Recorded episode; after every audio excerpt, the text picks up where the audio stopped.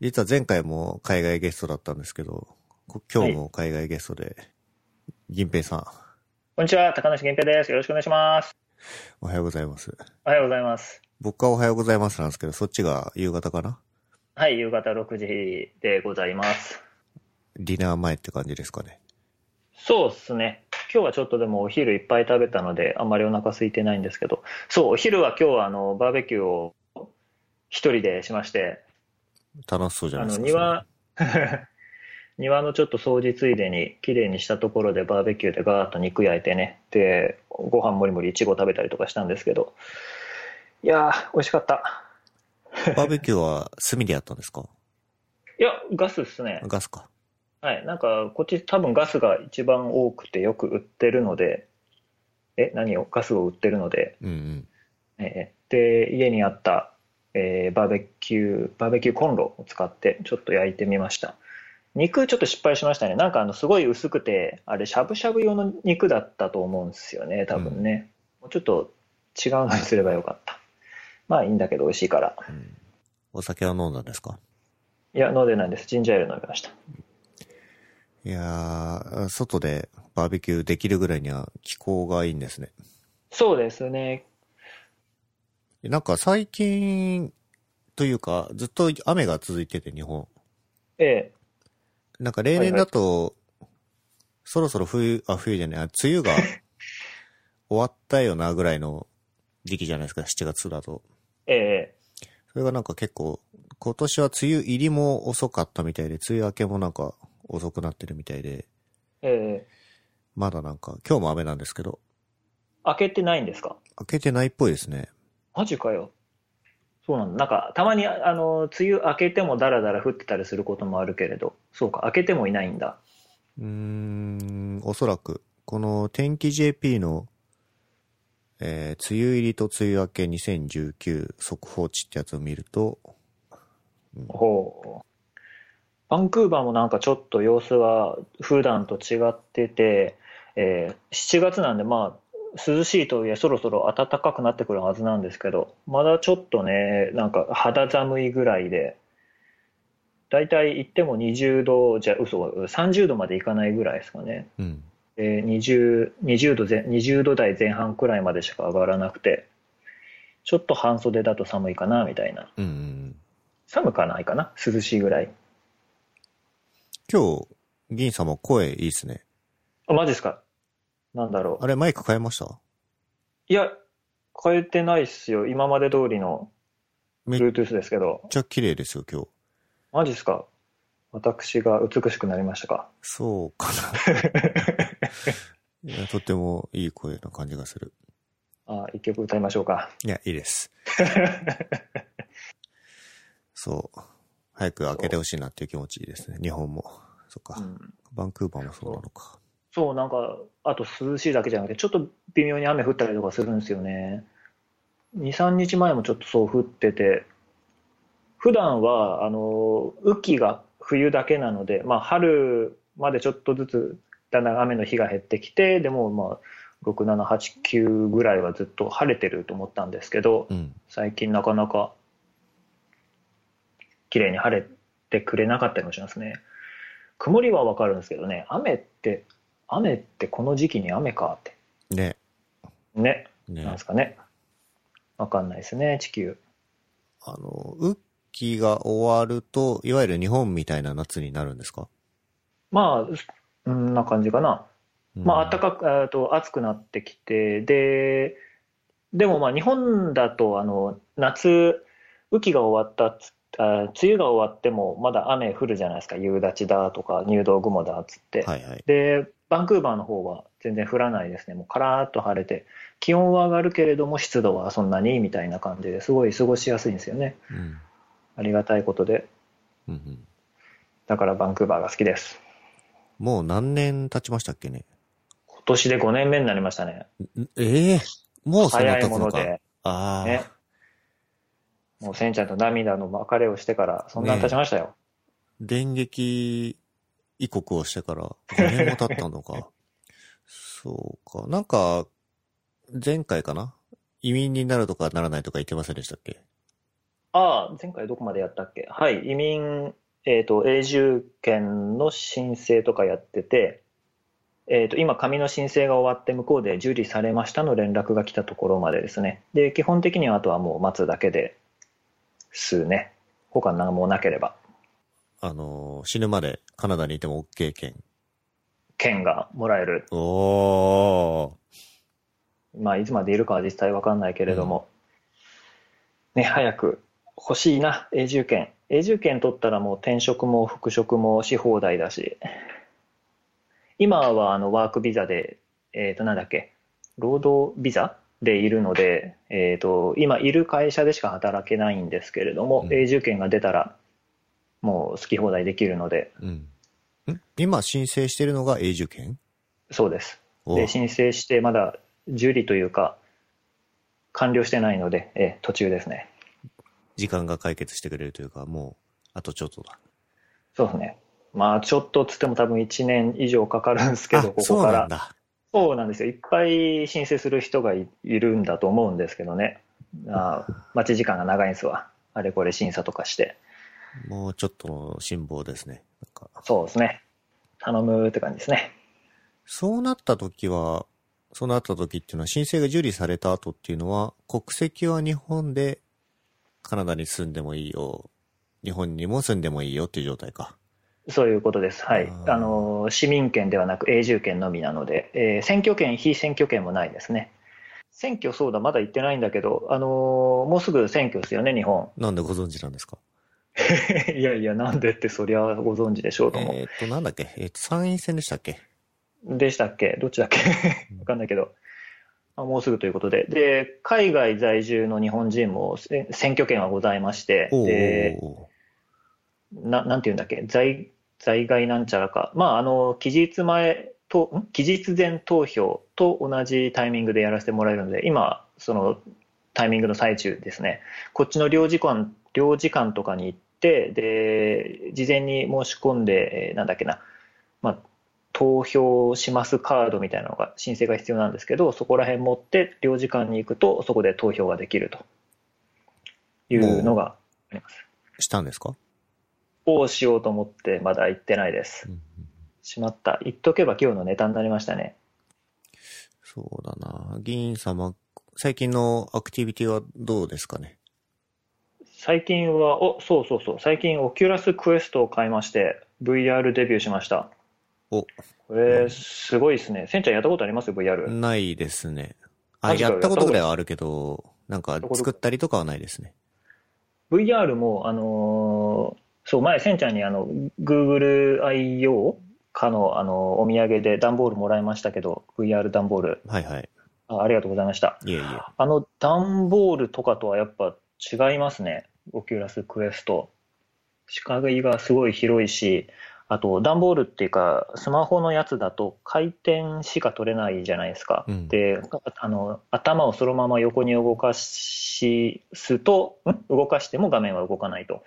で、オキュラスクエストだとそこら辺がちゃんと動くようになってて、すごいこう、何、没入感っていうんですかね。本物っぽいバーチャルなバーチャルリアリティが完全に広がりました。うんすごいっすよ、これは。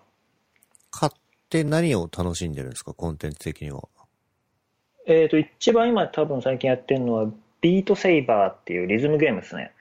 まあリズムゲームとか今まで全然やってなかったんですけど、なんかよく聞くので、まあ、有名だし買ってみようかなぐらいの つもりだったんだが、いやー、意外とハマってしまいまして。で、なんだろう、コンテンツがすごいよくできてるんですよね。まあ、まあ、リズムゲームなんで、単調といえば単調なんですけれども、あの、画面、世界のこう、向こうの方から手前の方へガーッと四角い箱が、えーなんですか、流れてきて、で、それに合わせて両手に持ったライトセイバー的なもので、ビャンビャンビャーンって。それを切り裂いていくっていうリズムに合わせてっていうゲームなんですけどそこら辺がなんだろうすごい VR って感じがしていいですねうーん。ただのリズムゲームといえばまあそうなんですけれどもなんか VR とすごい合ってるなと思ったんですよねうんうんででもこれ口で言ってもなかなかと思うんですけど実際やってみてもらいたいですねうーん。これを、自分でなんかコンテンツを作ったりはしてないんですか？ちょっと試しに、せっかくだからと思って、ちょっと試しに Unity インストールして、で、ちょ、ちょ、ちょっと簡単なもの作ったりもしてみてます。いやーでもなんか、チャラッとできて、まあ、面白いですね。よくわかってないけど、まだ。Unity は初めて触りましたが。そう、この間ちょっとツイッターに上げたんですけど、えっ、と、ペンギンが目の前にいるので、それを掴んで脇にある台に全員並べると、ちょっと離れたところにいる初音ミクが歌い出すと。そういうゲームを作りました。これを Unity で作ったんですか？はい、Unity で。スクリプトはちなみに C シャープでした。うーん。全然わかんねうーんと、オキュラスクエストっていうのは、インプットされてる VR を、まあ、その、え投影するっていうんですかね。その、見てる人に対して届ける部分だけだと思うんですけど、え。ええ。それに対してコンテンツを送り出すのが Unity のエンジンだったり、ブラウザも最近だと多分 WebVR があるので、ブラウザでもそれを作ることができるという理解を僕はしてます。おー WebVR は多分、あの WebGL とかでコンテンツ作ることになると思うんですけど、ははなるほど。WebVR は全然追ってなかったな。 React VR みたいなのも確かなんかありましたね。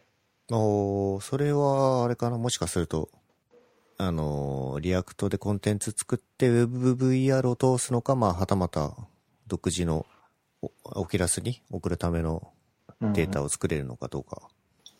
ちょっと待ってくださいね。WebVR のコンテンツ多分、サンプルがいっぱいあるので、ちょっと試してみてください、今度。あ、はい。WebVR か。全然そこら辺はしあノーチェックでございましたね。うんどれくらい動くんだろう。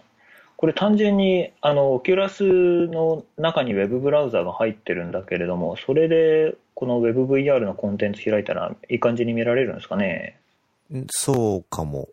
コンパイル指定とかじゃなくて、今度、触ってみよう。いや、でも 3D とかごちゃごちゃやるんだったら、Unity の IDE って呼べるのかな？なんかそういうので作った方が、コード書くよりはいいかなという気もするんですけど、うん。おこれが、ほほう。オキュラスクエストって、これ何世代目でしたっけ？一番新しいやつ？ああ、そう、一番新しいやつです。多分2、3ヶ月ぐらい前に出たやつで、何世代目かはわかんないですけど、多分オキュラスリフト、あそうだそうだクエストみたいな流れですね。ああ、そっか、一番新しいんですね。はいはいはい。これいくらですか？えっ、と、いくらだっけ ?600 ドルかな ?700 ドルかな？カナダドル。カナダドルなんでちょっとアメリカドルよりは安いようには思うんですけど、まあそうは言ってもちょっとかな。うん。えー、いくらだ ?700 ドルでした。128ギガバイトのメモリーで、容量で。高い。高い。7、な8、7、56、5万円、5万6千円。うん。まあまあ、しますね。うんうん。まあでも、いいんですよ。せんちゃんならもう鼻くそほじってる間に稼げる金額でしょ。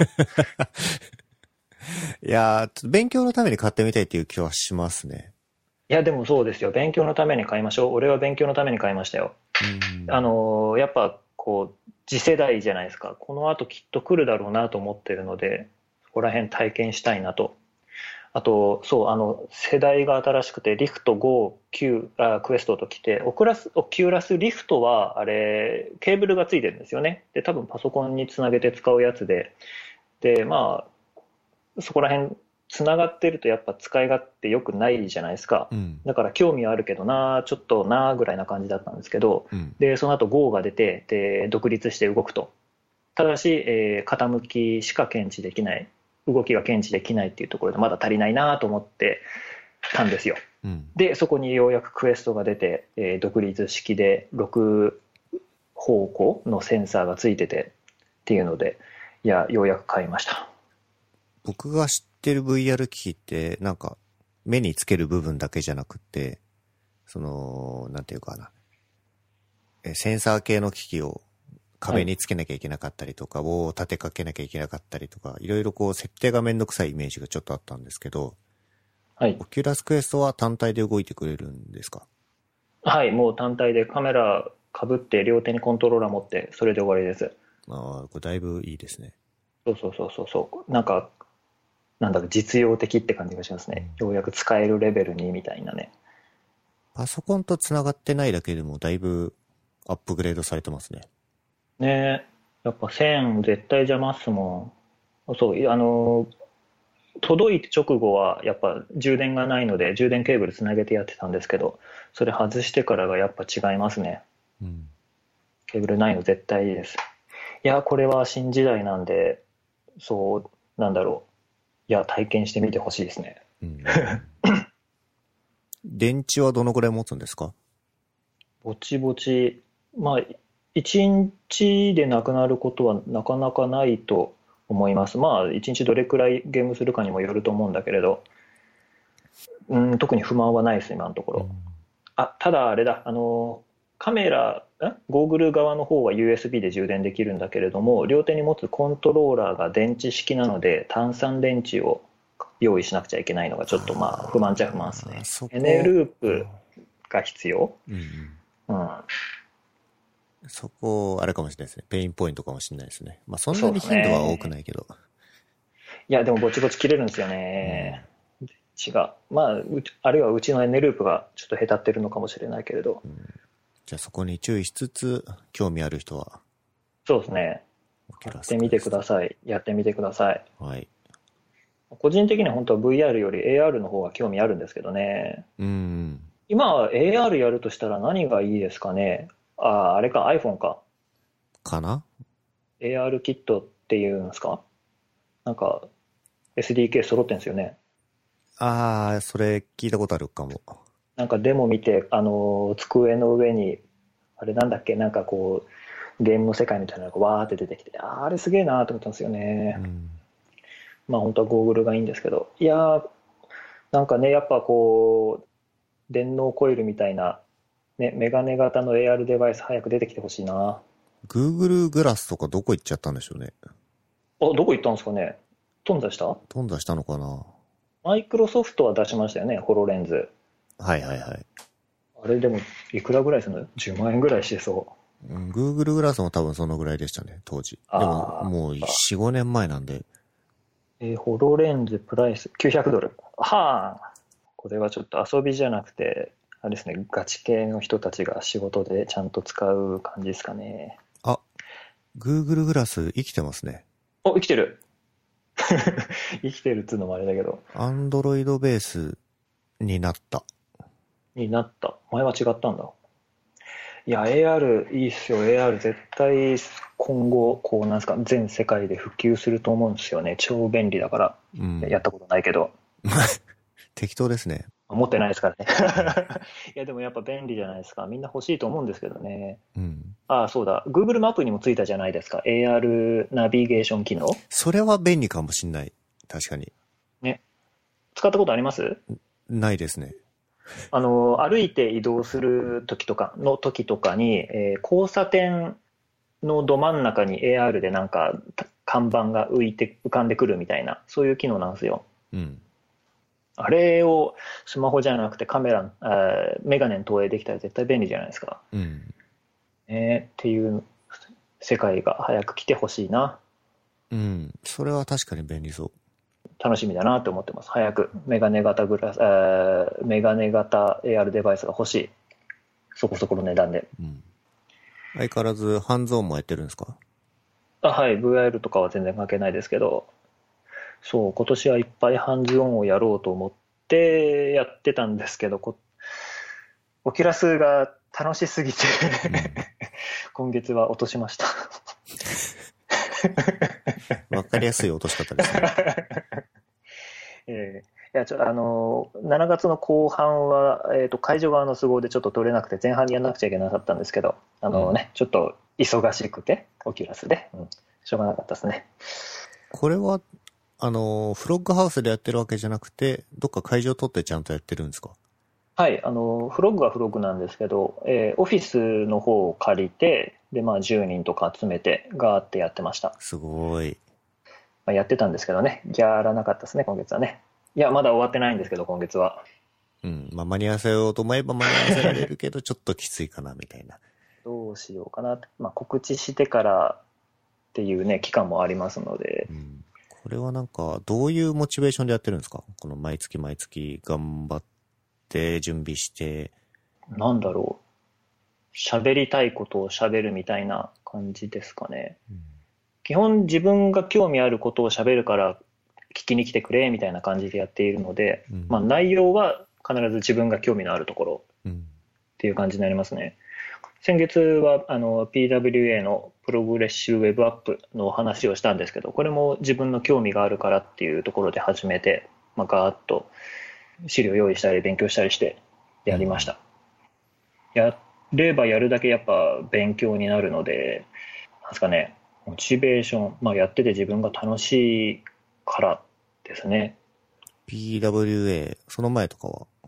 えーと、その前は、1月はやってなくて、2月にそう JS 初心者向けにみたいなことをダラダラと喋って、で、3月が CI の話をしました。うんえーで、4月に試験 CI と絡みつつ、で、5月はタイプスクリプトの話をして、6月に PWA。で、7月、今月は NPM の話をしようと思ったんですが、オキュラスに取って代わられましたと いう感じですね。この試験っていうのはテストのことですか？はい、自動試験、ねえーテスト、はい、ジェストとかの。うーん。やっぱでもここら辺みんな知っておいてほしいみたいなところもあるんですよね。なんて言うんだろう。自分だけじゃなくて周りの人がそこら辺知っといてくれれば、あの、そういう話ができるじゃないですか。うんで、自分が知らないことを相手が知ってるってことはよくある話なので、ある程度こう教えて、で、相手が興味持ってもらえれば、そこら辺もまたリターンになるので、それはそれでまた別のモチベーションですね。うん喋る時じゃなくて未来に向けての投資的な意味でも。うんうんうん。あとなんかだ、そうだな。すごい、これは直接やる面白さも当然あると思うんですけど、オンラインでやってみるとか、オンラインで？例えばですけどね。おーなるほど。ウェビナーって聞いたことあります？ないです。なんかウェブのセミナーのことウェブ、ウェビナーっていうらしいんですよ。うん。こっちで。まあ、そういう話になるんですかね。じゃあ、オンラインでやるとなると。そうですね。まあ、あと、ハンズオンでリアクションを求めないんだったら、普通に収録しちゃって YouTube で流すとか、うんうんあーユーデミで流すとか。うん。うんうん。収録して YouTube っていうのもやりたいですね。YouTuber になってガッポガッポ儲けましょそうですね。これちなみにお金取ってないですよね。銀平さんのことだから。取ってないですうん。う。ビザもないし。うーん。NPM どんなこと話すつもりなんですか？あは、えっ、と、パッケージ、あの、スコープドパッケージってあるじゃないですか。で、自分の名前をつけてやると、こう、あの、名前の衝突とか気にしないで気軽に作れていいなっていう発見があったので、で、その話をしたいなと。で、それを作る流れで、えっ、と、デペンデンシーズの種類だとか、うんあの NPM コマンドの、えーあれやこれやとか、で、ついでにその NPM に、えーなんですか、パブリッシュするところも CI で自動化して、みたいな、そういう話をしようと思ってました。うん。GitHub のパッケージレジストリーの話とかはしないんですか？あれ、まだ、え、もう動いてるんですか？あれ。えーベータで来てる人はいるとかいないとか？ああ、そうか。まあ話とかは多分ちょろっとすると思うんですけど、まあちょっとだけですね。自分もまだ、あの、申し込んできてないので、うんあれしたっけ？まあいいや、うん、話はしても、でもあの、ハンズオンなので動かせるところやりたいですから。そうですね。はい。ので、GitHub と NPM とあと Travis を使ってみたいな話をしようと思ってました。あの、NPM の中央集権的な話とかは、いや、政治の話はちょっと、みたいな。そうじゃないですけど。NPM がダウンしちゃったら、みたいな、その、そういう意味で、なんか NPM の将来としては、あの、レジストリを複数化するところも見据えて拡張していかないと今後きついよね、みたいな話が確か、どっかのカンファレンスで話をしてたので、ええまあこれはちょっとヨタ話ですけど、うん。これはちょっとセッション送ります、今度。あありがとうございます。楽しみです。そう、NPM もね、どうなるんですかね。うん。でかいっすよね。そうですね。でかいし、でも GitHub で使えるようになったらもう、すべて解決してしまうというか。うん確かに。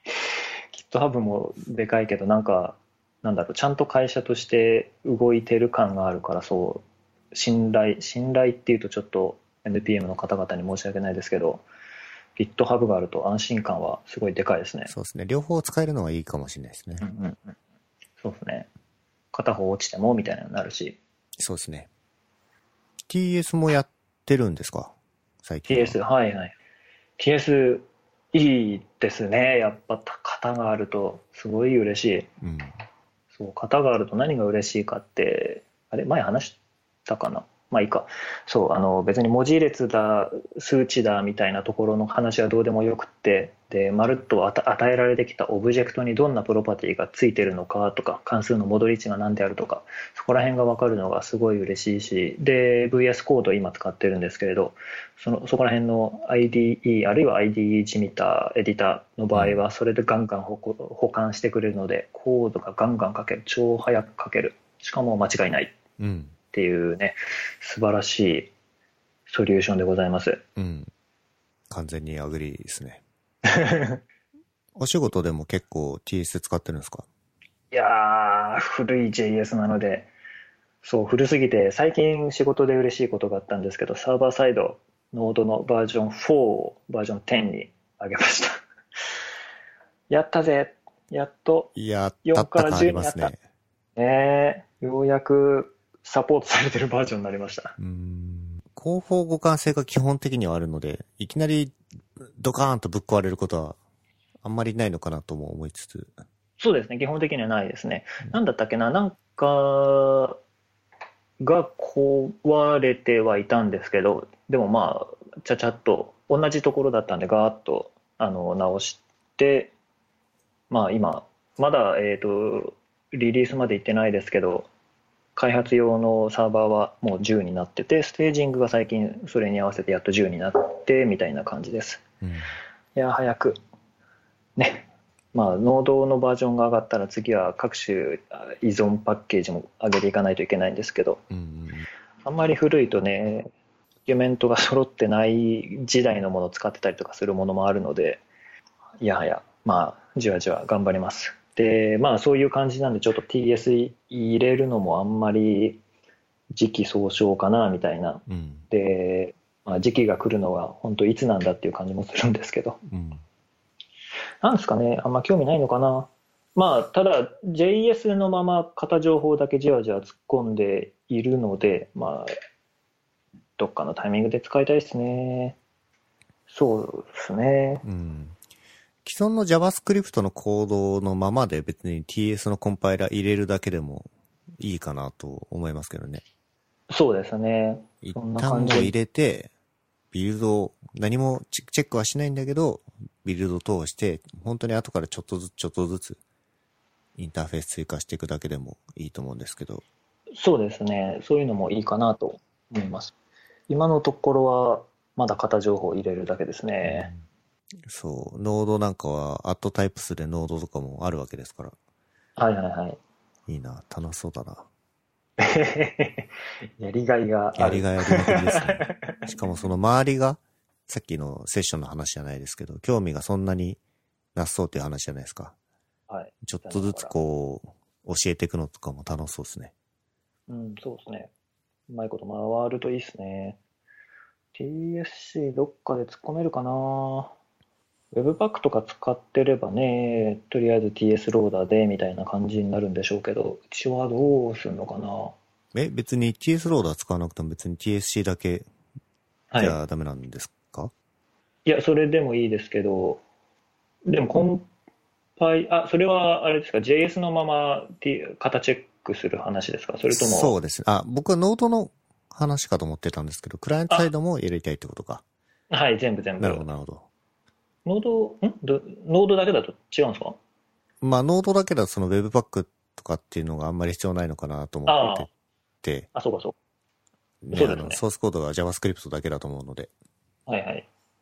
ね、サーバー側だったら普通いらないですからね。そうですね。。やるなら TS の変換だけで。しばらくはでもまあ JS のままですかね。うん。JS のままでもまあ TSC かけて動くところだけ、確認できるところだけみたいにえーやっていきたいですけど、うん。最近はそう JS のまま TS を突っ込むみたいなところをちょっとやってて、うんあの、毎月やってるハンズオンで、えーちょっと小さいサンプルコードとか書くじゃないですか。うんで、タイプスクリプト自体は目的ではないので、TS じゃなくて JS で書くわけじゃないですか。でもうん型情報欲しいじゃないですか。うんっていうところで、JS のまま TSC するっていうのを最近ずっとやってました。うん。あの、ArrowJS、ね。CheckJS とか。はいはいはい。あれ、便利ですね。JS のまま。ねまあ、辛いところもあるけれど。ジェネリクス、あれどうにかうまく使えないもんですかね。ん？どこにですか？ああの JS のまま、あのコメントを使って型情報を足していくわけじゃないですか。で、その時に、あのまあ、例えばドキュメントクエリーセレクターとかでやってくると、戻り値があのただのエレメントにしかならなくて、例えばインプットエレメントの、えードットバリューが欲しいとかみたいな時はちょっとどうにかしないといけないみたいな感じなんですよ。ああ、なるほど。それ、なるほど。あ、JS ファイルのままでやってるってことか。そうです。ドット JS のままで、コンパイルなしの形、あの、ノーエミットで、えなるほど、なるほど。まず、えっ、と、JS ファイルを中身変えずに .ts にしてでもいいかなってちょっと思ってます。そうすると、あの、型入れていけるので、ーうん。で、そのインプット、クエリセレクターのところも、as、あの、as HTML インプットエレメントの配列みたいなので、パあの、キャストできると思うので、そうですね。t.ts にできの場合はそれでいいんですけど、あの、ハンズオンでやるときに TS の話あんまりしたくないなと思ってて。あー、なるほど。あそうそう、あの、なんですか、ビルド自体してないんですよ、全部。なるほど。あの、クライアント側だけれど、うん HTML 書いて、で、まあ、開発用のウェブサーバーだけパッケージ入れてっていう風にしてて。ってなるとコンパイルができなくって、なるほど。で、うん、なんかいいことは、いいやり方あればなと思うんですけど、コンパイル通さないとなるともう、それしかできないですね、多分。なんか、うん、まあ、ないものねだりというかう、ん。JS のまま型確認できるだけでもありがたいんで、うんあうんまり言ってもなって感じもあるんですけど、うん。こういう使い方多分 あんましてる人いないですしね。うん需要もなさそう。TS 化っていうと、イメージするのは、僕、.ts にして、中身 JS のままだけど、みたいなのをイメージしてました。うんうんうんうんうん。そうですね。多分それが普通だと思います。俺は .js のままノーエミットで TSC してっていうやつでしたね。うん。まあそれでもあるだけすごいありがたいですね。タイプスクリプト超便利。意義あると思います。話し切った感じかな？話し切った感じかな。あと何かあったっけ？最近他に面白い話はあるかないや、選挙行っとけばよかったな。うん。明日行こう。あの、WebVR のやつは見といてくださいよ。ああ、そうですね。はいちょっと試して、そっち、もしかしたらそっちの方も開発開発やって、やれるならやってみたいですうんね。うん。まあ、あと、ゲラスクエスト。えいや、面白いですよ。買ってください。はい。あと、まあ、遠方にいる僕としては、銀平さんのセッションを聞くには、YouTube ぐらいしかないような気がしてるんで、ぜひ、そちらの検討も、検討は、ええ、検討だけで。はい、検討だけでもお願いします。はい。はい。じゃあ、い、い、い以上かな？そうですね。はい。じゃあ、銀様ありがとうございました。はい、ありがとうございました。また今度。はーい。